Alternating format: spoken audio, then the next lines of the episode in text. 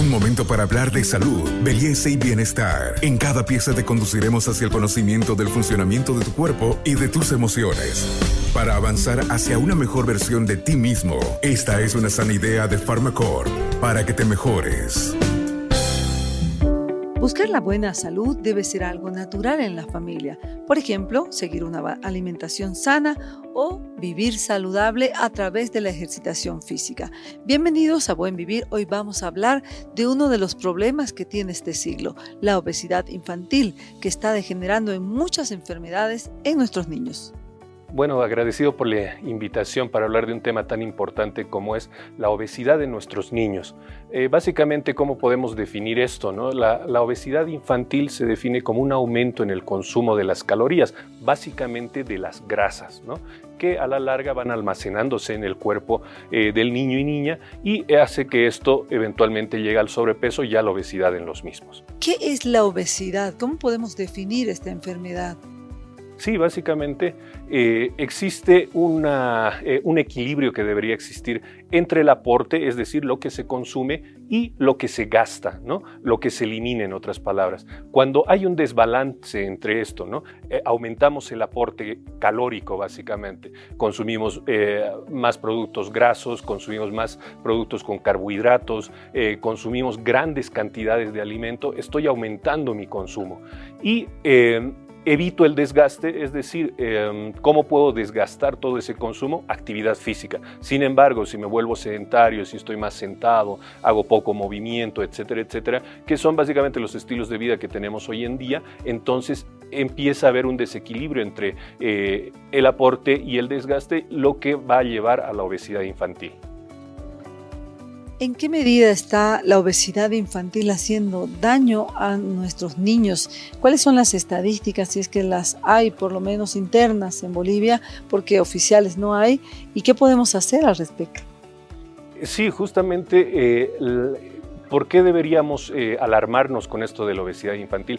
Lo, primero, que eh, el ser eh, gordito, pongámoslo así, no es un signo de salud, ¿verdad? Antes se decía uno que es gordito, que está con sobrepeso, es más saludable. Es totalmente erróneo hoy en día ese, ese concepto. Al contrario, va a ser un paciente que a la larga va a desarrollar muchas complicaciones, principalmente complicaciones en el corazón, va a sobreañadirse ciertas enfermedades como la diabetes, el colesterol alto o dislipidemia, la hipertensión. Entonces, el niño obeso, el, paciente eh, en general, estamos hablando menos de los seis años obeso, va a ser un adulto obeso, con todas las consecuencias que eso eh, conlleva.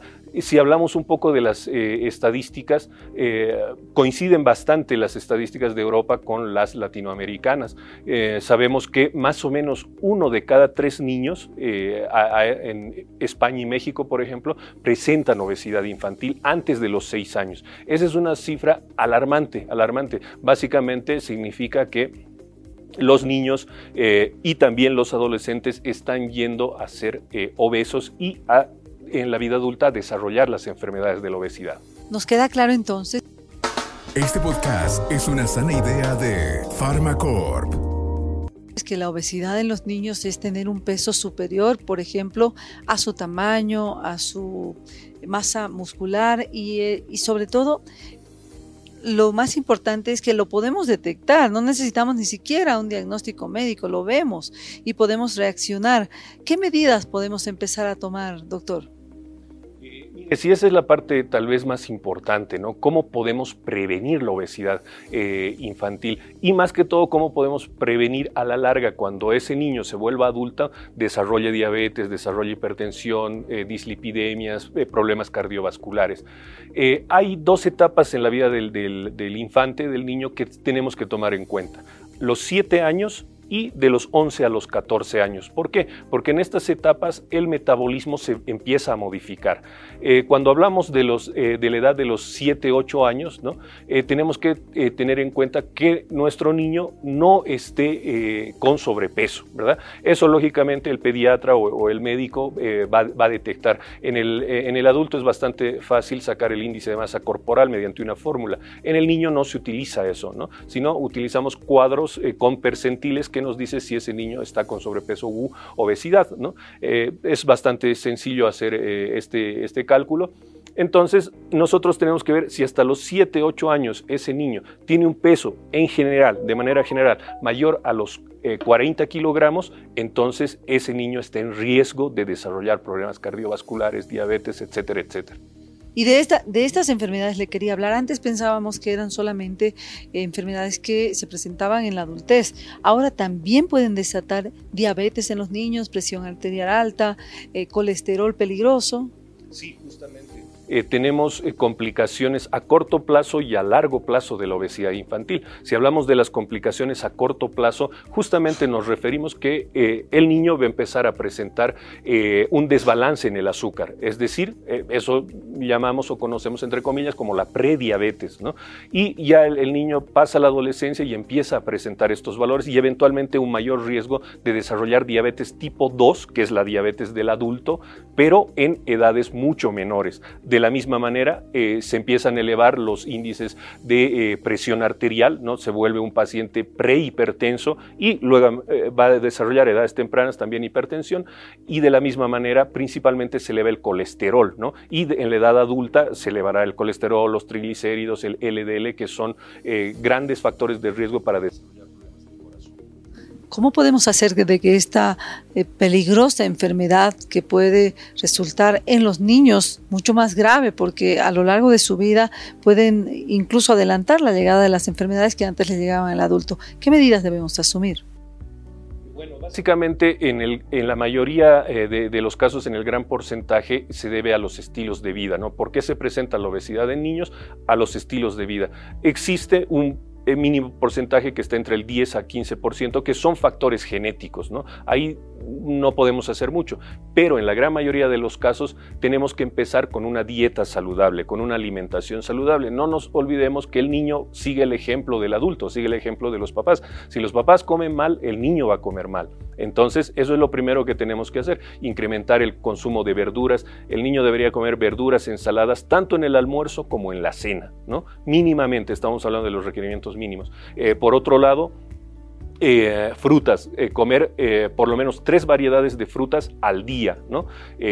por otro lado, la actividad física, el incremento de la actividad física mínimamente cada niño debe hacer una hora de actividad física extra fuera del, colegio, de la educación física, una hora de actividad física extra todos los días. Entonces, si nosotros incrementamos esa rutina o implementamos esa rutina en nuestros niños, lógicamente vamos a evitarlo.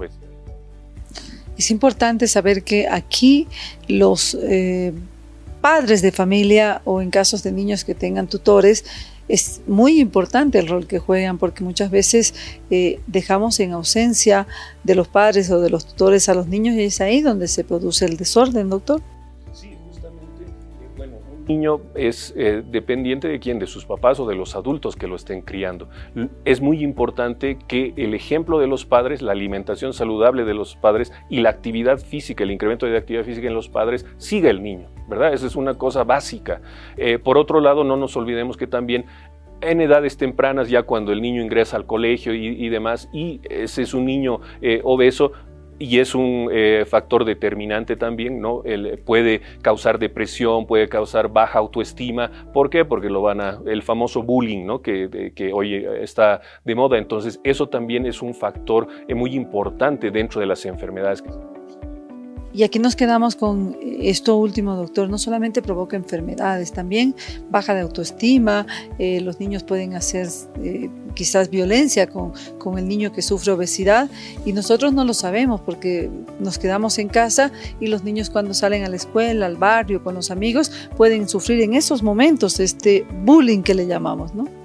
Exactamente, esa es una parte que sí tenemos que considerar. Fuera de las enfermedades sistémicas, también puede desarrollar enfermedades mentales, pongámoslo así, y afectar el estado emocional, ¿no? Y vemos que esos niños eh, les cuesta aprender en el, colegio, tardan más en retener eh, las clases eh, y lógicamente nos volvemos a referir al bajo autoestima que van a desarrollar. Soy Carmen Melgar, periodista especializada en temas de salud y con nosotros será hasta nuestro próximo podcast.